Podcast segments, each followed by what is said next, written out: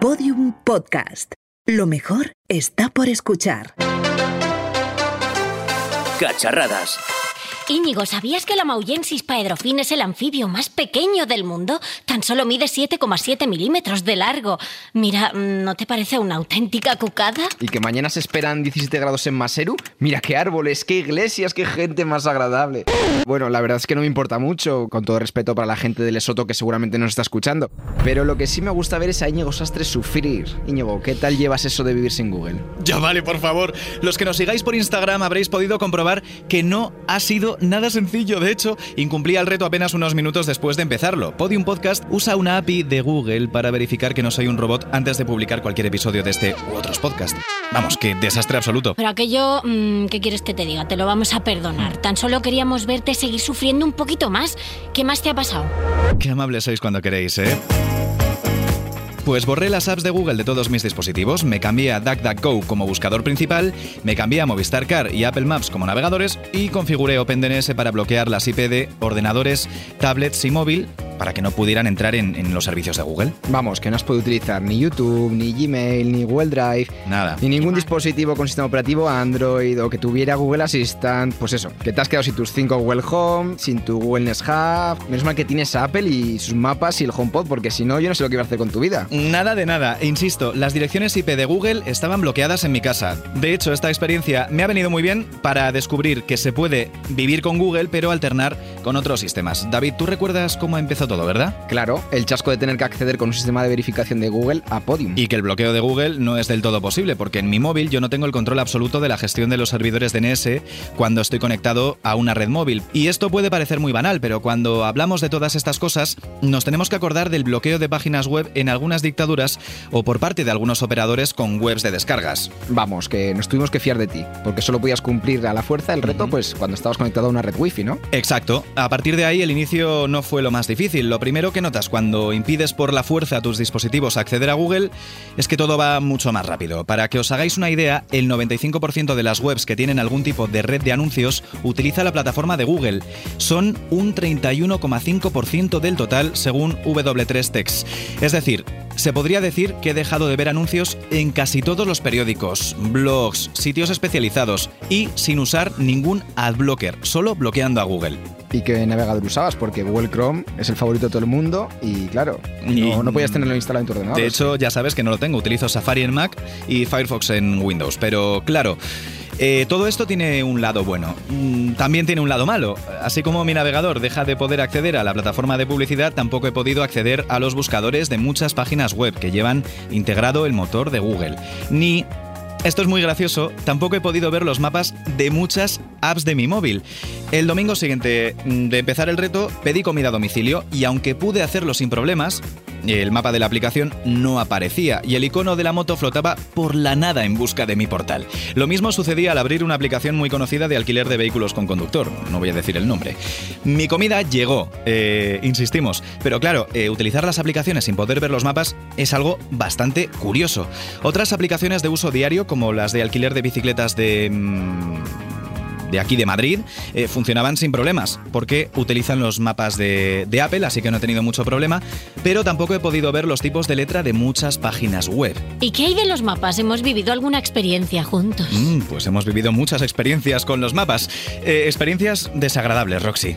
Lo Ya, sabes. Lo sé. Bueno, no quiero hablar de ello porque seguramente que la gente va a decir que vaya panda de mongers que somos. Pero bueno, una experiencia así la tiene cualquiera. Íbamos a las fiestas de Tres Cantos y casi acabamos en Alicante, pero no pasa nada. No pasa nada, los mapas se equivocan y la verdad es que con todo esto me he dado cuenta de que tendemos a buscar todo en Google, porque claro, yo quiero buscar una dirección, me sé exactamente la calle, el, el número, el, el lugar, las coordenadas GPS, entonces lo que tenemos que hacer es ir directamente al grano. Si antes lo que hacíamos era buscar en Google y darle a cómo llegar, ahora lo que tenemos que hacer es poner la dirección en, en Apple Maps, eh, sin el correspondiente rastreo que está haciendo Google de todos los sitios a los que vamos. Pero mucho rollo que estás pegando, pero ¿qué? ¿Qué es, qué es lo bueno de que, A ver, has- que has sacado de todo esto? Lo viste el otro día. La que más me ha gustado, que, que cuando fuimos el otro día a un evento que nos habían invitado, probamos Apple Maps para ir andando a un lugar. Y me ha encantado. Eh, ¿Sabéis que con Google Maps, Roxy, vamos mirando continuamente al móvil, a la pantalla, sin, sin mirar la calle, como girando hacia los sitios y al final nos podemos estampar contra Te una farola? pegar un piñazo, efectivamente. Eso me ha pasado a mí muchas veces. Resulta que Apple Maps tiene un modo de navegación, eh, utilizando también el reloj de, de la propia marca, muy práctico, que es que cada vez que tienes que hacer un giro a- hacia cualquier calle, eh, te va a avisar unos metros antes. Qué bien, qué alivio. Entonces, simplemente tú vas por la calle andando, vas todo recto y en el momento que tienes que girar, miras el reloj y te dice eh, gira a la derecha, gira a la Es izquierda. como el sistema de aparcamiento de los coches nuevos, ¿no? Como que Exacto. te, te pita en plan, ¡eh! Exacto, pero el reloj te vibra. Eh, Molaría más si te diera una descarga eléctrica, porque al final te acabas acostumbrando O que y te pegara un grito. Oye, ¿qué es por aquí? Va bastante bien, menos cuando el otro día, bueno, en fin, casi. Casi, casi acabó Bueno, cuesta de- abajo por, por las fiestas de, de Tres Cantos, Sí, bueno. eh, entrando en un recinto ferial que me metía con el coche, el GPS. Ibas a, a los coches de choque, tú con tu coche real, ¿no? Bueno, después de esta experiencia, ¿qué cosas negativas has sacado? ¿Qué cosas malamente? que DuckDuckGo es maravilloso como, como buscador porque no me rastrea, la interfaz es limpia, más o menos funciona, encuentra las cosas que, que he ido buscando con, con cierta soltura, mejor que Bing, que también me lo han recomendado, pero... Ojito a los resultados favoritos de DuckDuckGo cuando estoy buscando un sitio. Le encanta el callejero. Es decir, ¿quién sabe manejar un callejero a día de hoy? Mi padre, a lo mejor, mi padre. ¿Y sabíais que el callejero se puede consultar online en ¿Ah, modo sí? arcaico? Eh, ¿Y por qué no lo hacemos? No sé por qué estamos usando Google Maps cuando podemos usar un Cuando callejero. un callejero maravilloso Que no sé.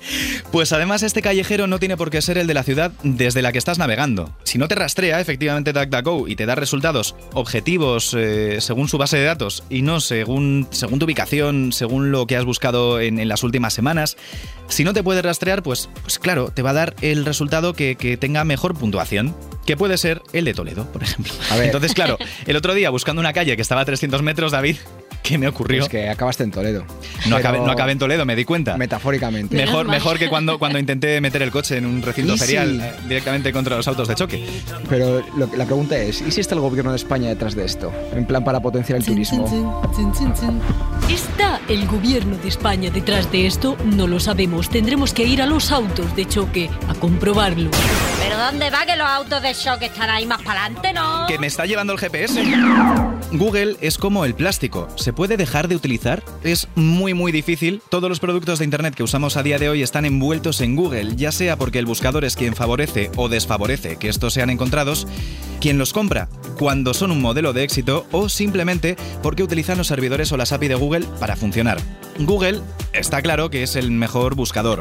Google tiene los mejores mapas. Google compra el mejor navegador GPS y Google es capaz de rastrearnos en la web menos sospechosa porque es quien aloja los tipos de letra con los que está escrita. Pero es que además nuestro proveedor de Internet o nuestro proveedor de telefonía móvil no nos dejará bloquear una web porque en las redes móviles no tenemos el pleno control de lo que queremos utilizar. Oye, oye, oye, oye. ¿Y qué pasa con YouTube?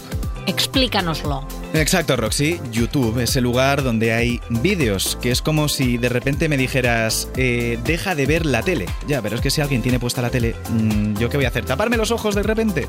Pues sí. ¿Cuántos días, cuántos días de, de estos lo habré pasado mal porque quería ver algo en YouTube y no podía acceder? Lo he buscado en Vimeo y no estaba. Y, y- y además, eh, pues claro, eh, quedas con amigos, quieren poner unos cuantos vídeos en YouTube, pues acabas viendo YouTube. Eh, pero yo no lo he usado. ¿Pero no te has negado a usarlo? Pues obviamente no, Roxy. Esto es como cuando te ofrecen un vasito de agua, ahora en plena ola de calor, 40 grados, y, y ese vasito de agua, ¿de qué es? De plástico. Plástico, pero está fresquito y lo necesitas porque si no vas a acabar deshidratada, Voy Roxy. Además, a falta de agua siempre tienes otras alternativas. Y yo, David, encontré algunos vídeos que estaba buscando en, En otra- Pornhub. No, no. ¿Cómo que no? No, en Pornhub no. Ah. En En- X vídeos. No. ¿En Vimeo? En Vimeo tampoco. No, no. eh, en Instagram. En Instagram Ya, casi- están casi todos los vídeos. Ahora sí están repartidos entre varias plataformas. Y si Qué tú listo. haces un buen vídeo, pues lo quieres subir a todas partes para que lo vean. La competencia, pese a todo, ya es feroz en este terreno. Por eso creo que lo mejor es no bloquearnos a nada. Los retos están muy bien y nos ayudan a ver esta realidad que pasa inadvertida porque no sabíamos hasta dónde llega Google. Y de hecho, a última hora han declinado la invitación a participar en este episodio porque nos iban a explicar cómo funcionaban. Otra vez. Lo ideal es ser más exigentes con las compañías, descentralizar nuestro consumo de Internet y no depender de nadie en exclusividad, sea Google, sea Apple, sea Amazon, Microsoft, Facebook y sus mil y una marcas y servicios. Pornhub. Que hay alternativas y seguro que les encontraremos alguna cosa buena que no sabíamos. Y así tenemos cómo reaccionar. Eso, eso, que compremos en el comercio local, como tiene que ser. Buscan Hispavista. Pero eso todavía existe. A ver, venga. Todo el mundo a ver vídeos en Vimeo, a relacionarse en High Five y a comprar en Y Vamos. bazar. Y Fotolog. Que no se pierda eso, por Dios. Bueno, Íñigo, lo importante es que ya han pasado las dos semanas correspondientes al reto. Y sabemos que ha sido súper difícil para ti, que has tenido muchísimos contratiempos. Pero finalmente lo has conseguido. Has sobrevivido. Venga, corre, venga. Vamos, Íñigo, Venga, venga, vamos. Vuelve a habilitar Google. Venga, enciende tus Sí, altavoces inteligentes, el Google Nest Hub. la busca- domótica, qué busca, bien. Busca, busca, busca cuánto tiempo podría estar desde aquí hasta Nueva York en kayak. Venga, corre, corre, corre, corre. Dadme un segundo. ¿Estáis bien? No veo nada. ¡Esperad! ok, Google, enciende la lámpara principal. Nada, que no va, que, que no hay luz, tío. No hay luz. ¿Qué ha pasado? Eh, ¿Seguimos en antena? ¿Se, se ha ido la luz? ¿Cómo que se ha ido ¿En la luz? calle? ¿Qué dices? Mira. ¿A vosotros os pasa lo mismo? No me, no me funciona nada. Mm, voy a mirar los fusibles. Eh, eh, ¿Seguimos en antena? Carmen. Carmen, ¿estamos? No, se nos han ido los ordenadores y la mesa. Estamos dices? reiniciando todo. Oye, pero, pero, pero tenemos corriente. Nosotros sí, por el grupo electrógeno. No tengo teléfono. ¿Qué dices? Que me he quedado sin cobertura. Mira, no tengo nada. Ni yo. ¿Pero cómo es Eh, posible? Pues yo lo veo todo bien. A ver, espera, voy a hacer una llamada de teléfono. Dame un segundo. Hola, Ricardo, necesitamos tu ayuda. ¿Ricardo Margalejo? Sí, eso es, el director de tecnología de Gana Energía. Espera, dame un segundo. ¿Hola? Hola David, ¿qué tal? Se nos ha ido la luz y parece que no solo nos ha pasado a nosotros. Sí, efectivamente, nos hemos quedado sin luz en toda la ciudad. Eh, si me dais unos segundos, hago unas llamadas y a ver qué, qué se puede arreglar con todo esto. Bueno, parece que todo ha vuelto a la normalidad. Menos mal que Ricardo ha podido ayudarnos. Me había puesto muy nerviosa ya que me estaba quedando sin batería en el móvil y no podía meterme en Instagram.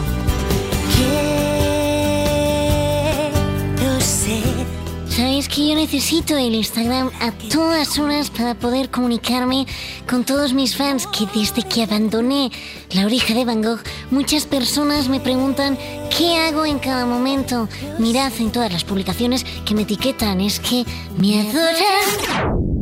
Gracias una vez más, Ricardo. Y oye, por cierto, aprovechando que hace unos días hubo un apagón general tanto en Argentina como Uruguay, ¿podría pasar algo de esta magnitud en España? ¿Podríamos quedarnos sin luz en todo el país? Bueno, sí, la verdad es que eh, lo que ocurrió en Argentina puede ocurrir también aquí. En Argentina se han juntado eh, dos cosas. Eh, un fallo en la interconexión entre los países, lo que ha hecho provocar que los servicios, digamos, de generación tuvieran un, colapso o entraran en, parada por un error, y la falta de mantenimiento de la red. La falta de mantenimiento de la red es algo que es más usual de lo que pensamos. En países de Sudamérica como Argentina ha ocurrido, en Venezuela también ha ocurrido no hace mucho y aquí en España pues también ha ocurrido alguna que otra vez. En el 2007 en, en Barcelona estuvieron 300.000 clientes sin, sin suministro por un fallo eléctrico posiblemente provocado por la falta de mantenimiento de la, de la red. Puede ocurrir en cualquier momento, pero ya te digo, es algo muy puntual y, y que en España por lo menos eh, siempre ha influido a muy pocos clientes. ¿Cuál es el método de actuación en caso de que pase esto? Eh, yo creo que no estamos muy entrenados para una situación de esta calibre. ¿Qué consejos nos puedes dar? La verdad es que ante cualquier apagón, eh, lo normal, eh, desconectar los fusibles, eh, apagar las cosas, apagar todo y luego conforme vayamos viendo que el, el resto de, de la luz vuelve, eh, semáforos, etcétera, pues ir conectando todo poco a poco. Eh, aquí en España no ha ocurrido un apagón de esas dimensiones, pero sí que han habido zonas que han tenido algún apagón, incluso alguna sanción a las distribuidoras eh, y pues eso, 300.000 habitantes más o menos como máximo y se ha ido restaurando poco a poco. Eh, es difícil que ocurra lo de Argentina, muy complicado, pero en caso de ocurrir lo primero es apagar todo, eh, no entrar en pánico y luego poco a poco conforme se van reconectando los, los servicios, pues ir conectando el resto de casas. ¿Existe alguna alternativa en caso de apagón generalizado? ¿Cómo podríamos hacer vida normal si nos quedamos sin luz durante días? A día de hoy las, las eléctricas no están preparadas para hacer un- algo alternativo. Eh, sí que es verdad que es muy complicado que lo que ha ocurrido en Argentina ocurra aquí. Eso primero. Eh, las redes, es- aunque en algunos sitios tienen deficiencias, están bien mantenidas en, en general. Eh, ante un apagón así, eh, no hay un plan B. No, realmente no hay un plan B. No es como un data center que tiene un sistema B que si se va la luz pone un grupo electrógeno y demás. Eh, aquí para un cliente particular o incluso para algún tipo de empresa, el futuro es el autoconsumo, plantas fotovoltaicas, algún tipo de baterías, etcétera. Eso te hace independiente de la red y ante un caso así como en Argentina, pues el que tenga autoconsumo te sigue teniendo energía, lógicamente. Muchísimas gracias Ricardo Margalejo y ya sabemos qué hacer en caso de que haya un gran apagón. Pues eh, muchísimas gracias de parte de todo el equipo de Gran Energía y temas como los apagones intentaremos hacer aportar nuestro granito de arena para que no ocurran esas cosas. Cacharradas, un podcast que funciona mejor que las impresoras en Windows 98. Y de la tormenta solar de clase X9 pasamos a otra que puede ser mucho más mortífera, la de Fortnite. Y es que durante estos días David ha estado en el Gamergy de Madrid, el mayor evento de eSports en España. Un evento protagonizado una vez más por el torneo de youtubers e influencers de Fortnite. ¿No, David? Efectivamente, pues tras el éxito este de- del torneo organizado el año pasado por el Rubius, eh, un total de 100 youtubers e influencers han vuelto a Madrid pues, para, para batirse en duelo en una nueva edición del Stars Battle Royale. Una edición en la que se jugaron un total de cuatro partidas, en la que el gran protagonista fue el Escuadrón Salchichón. Vaya nombre. ¿Cómo? ¿Qué es eso? Porque yo del escuadrón chorizo no salgo. Eso también se come, ¿no? Claro. A ver, bueno, sí, sí, claro, se podría comer, pero eso te convertía en, un- en una caníbal. El Escuadrón Bueno. Salchichón, pues era un equipo formado por The Gref, Van Peter, Vicente y Agustín, quienes se imponían en las dos partidas de escuadrones al temible equipo liderado por Lolito y Rubius. Mientras tanto, en las partidas individuales las victorias serían para Lolito y Guzmán. Le están intentando tirar, tiene un jugador volando por razones, no lo va a conseguir eliminar, tiene el Pepo. Vamos a ver si lo consigue. Se lleva la kill finalmente Dan Peter, le tira la construcción a ese jugador, no consigue eliminarlo. Así que de momento siguen aguantando Rubius y Lolito comida. ¡No! ¿Qué acaba de pasar? Le ha construido Rubius y se ha matado el mismo. Le ha construido el Rubius la cabeza. el escuadrón salchichón. Y se lo va a llevar la squad de Gref. Pero ¿qué ha pasado con ese?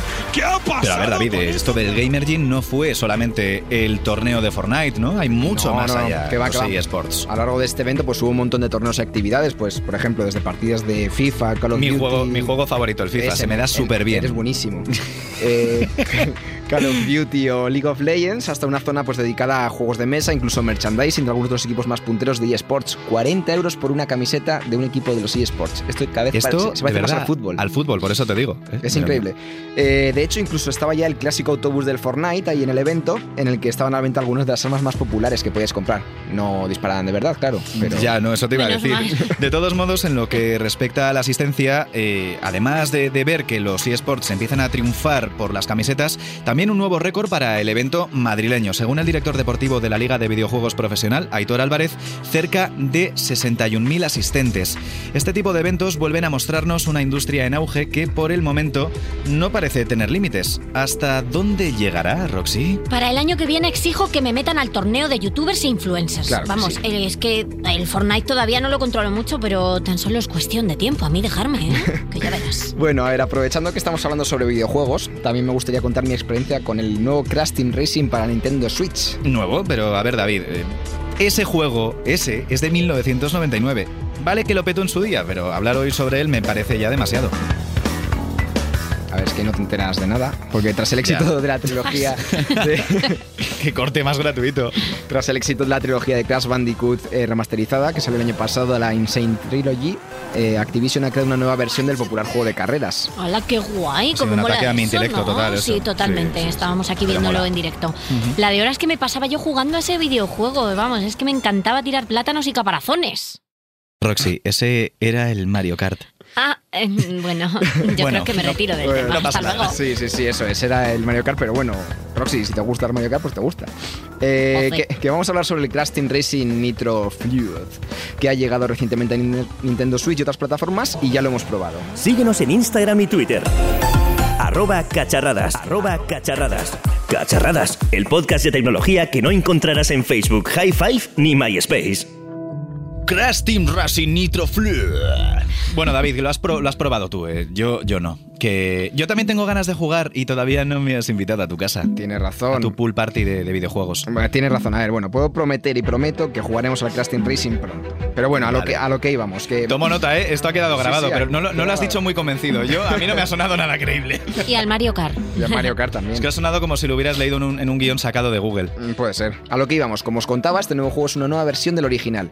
Un remake repleto de novedades, como un total de 13 nuevos circuitos y nuevos karts. Una vez más, el juego cuenta con un modo historia en el que tendremos que ir ganando a los distintos enemigos que se interponen en nuestro camino para, en un futuro, poder enfrentarnos al malvado Nitros Oxid, que es el piloto más rápido de toda la galaxia. Rápido como un pepino. Pues eh, como, como si fuera un, un- un- Eso es, como un pepino. Un pepino. todo, todo ello de la mano de Crash Bandicoot y sus amigos, porque sí, en este nuevo modo aventura podremos ser cualquiera de los personajes principales y no como en la versión de 1999. Pero lo que más mola del Crash Team Racing es jugar con amigos y amigas. A mí me encanta el multijugador. Por supuesto, es que el multijugador es mejor. El nuevo Casting Racing cuenta con un modo competitivo local para hasta cuatro jugadores, pero no solo eso, porque este, en este nuevo juego también tenemos un nuevo modo online mediante el que podemos jugar contra personas de todo el mundo. ¿No os parece maravilloso?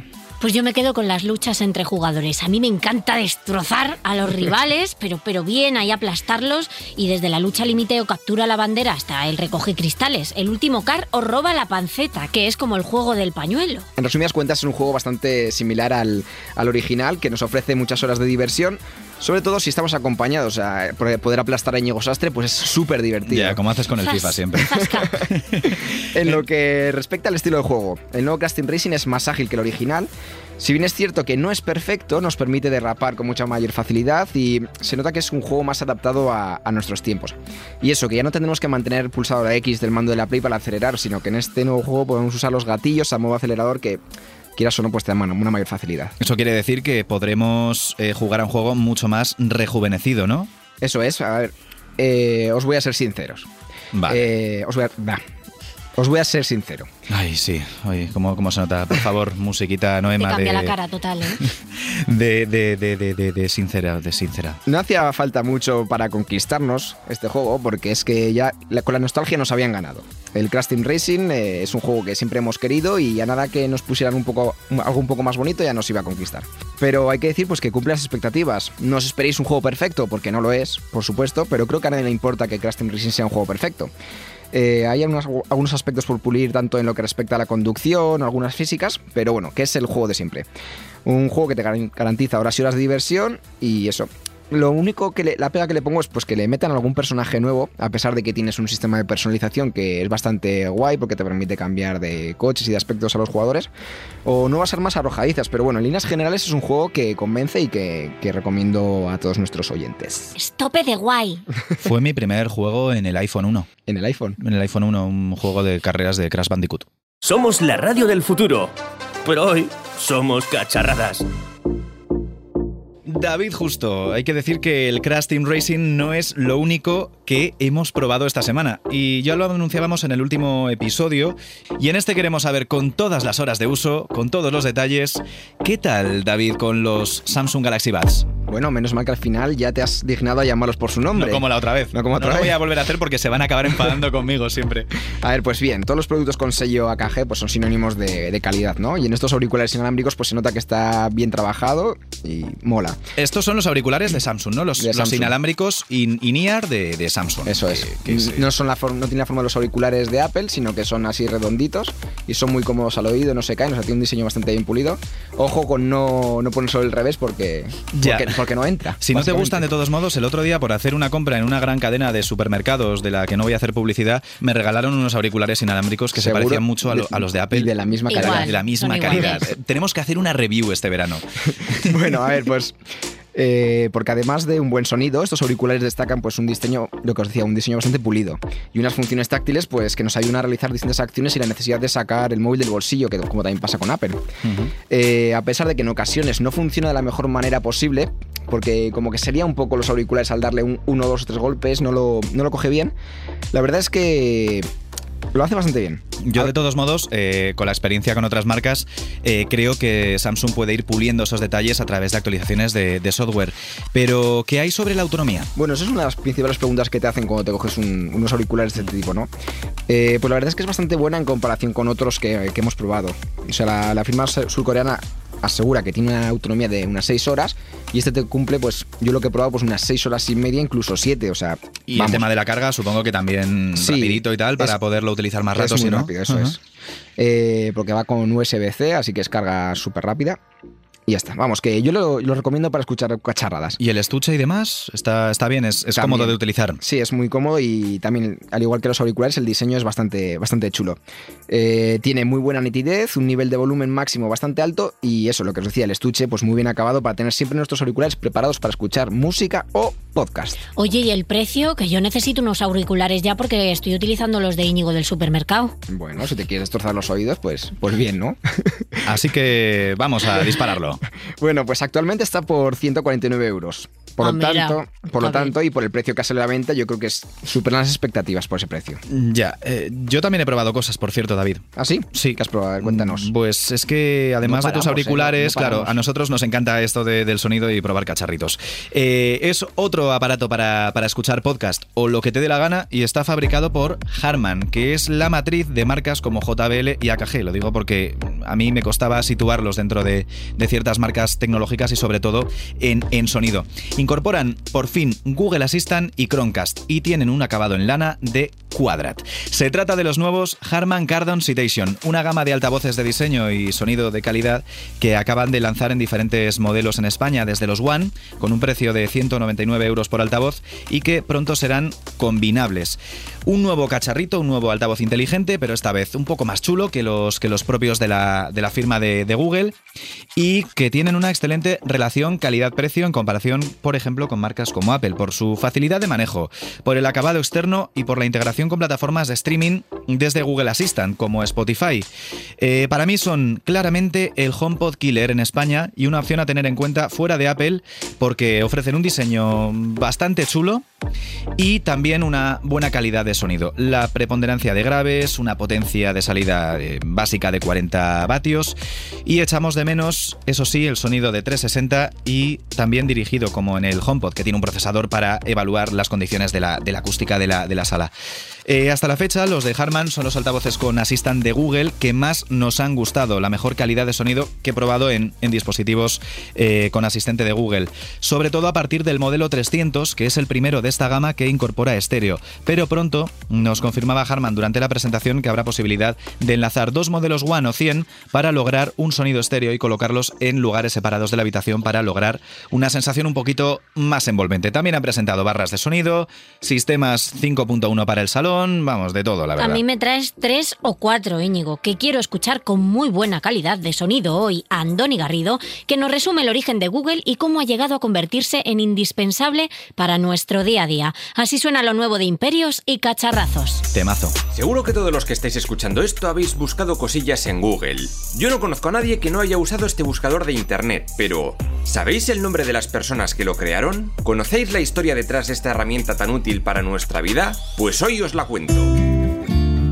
La empresa de Google nació hace 20 años. Sus fundadores fueron Larry Page y Sergey Brin, dos estudiantes de ciencia de la computación en la Universidad de Stanford, cerquita de San Francisco. De ahí han salido varios de los grandes genios de Silicon Valley. Los tíos crearon un algoritmo matemático para buscar datos en archivos informáticos y servidores, y más tarde lo aplicaron a Internet.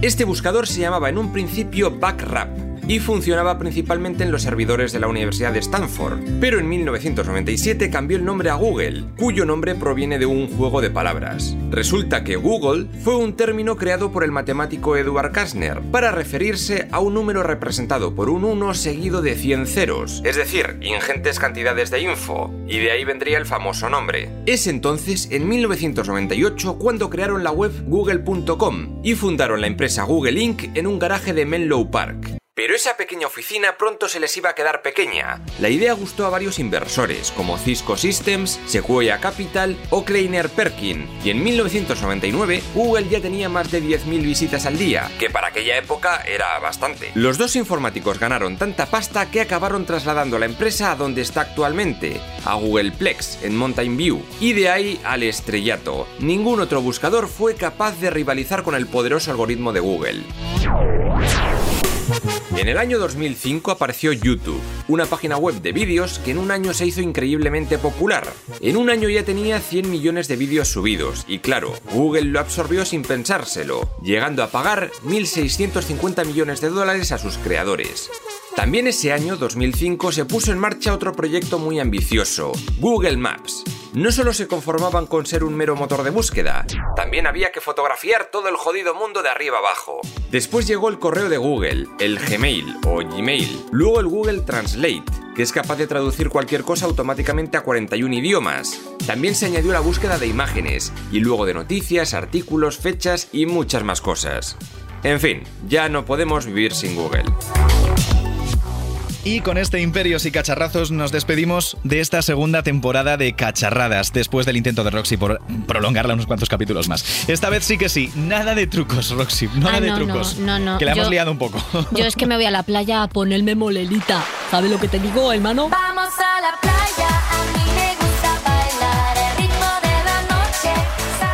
Cerramos temporada. Gracias, Roxy, por habernos acompañado. De nada.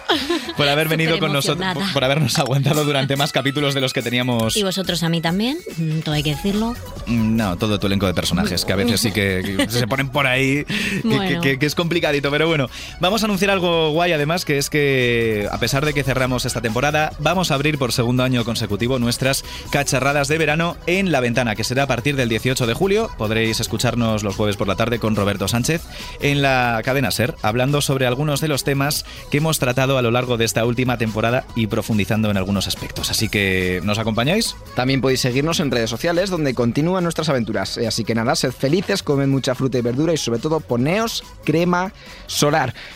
¡Hala! Era un domingo en la tarde, fui a los coches de choque. Todos los episodios y contenidos adicionales en podiumpodcast.com y en nuestra aplicación para dispositivos iOS y Android.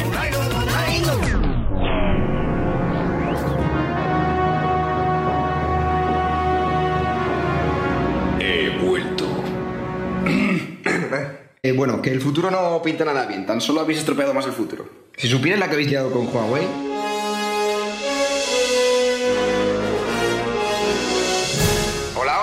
Chicos, vengo del pasado y necesito que volváis a cambiarlo de Huawei, en serio, que la habéis liado parda.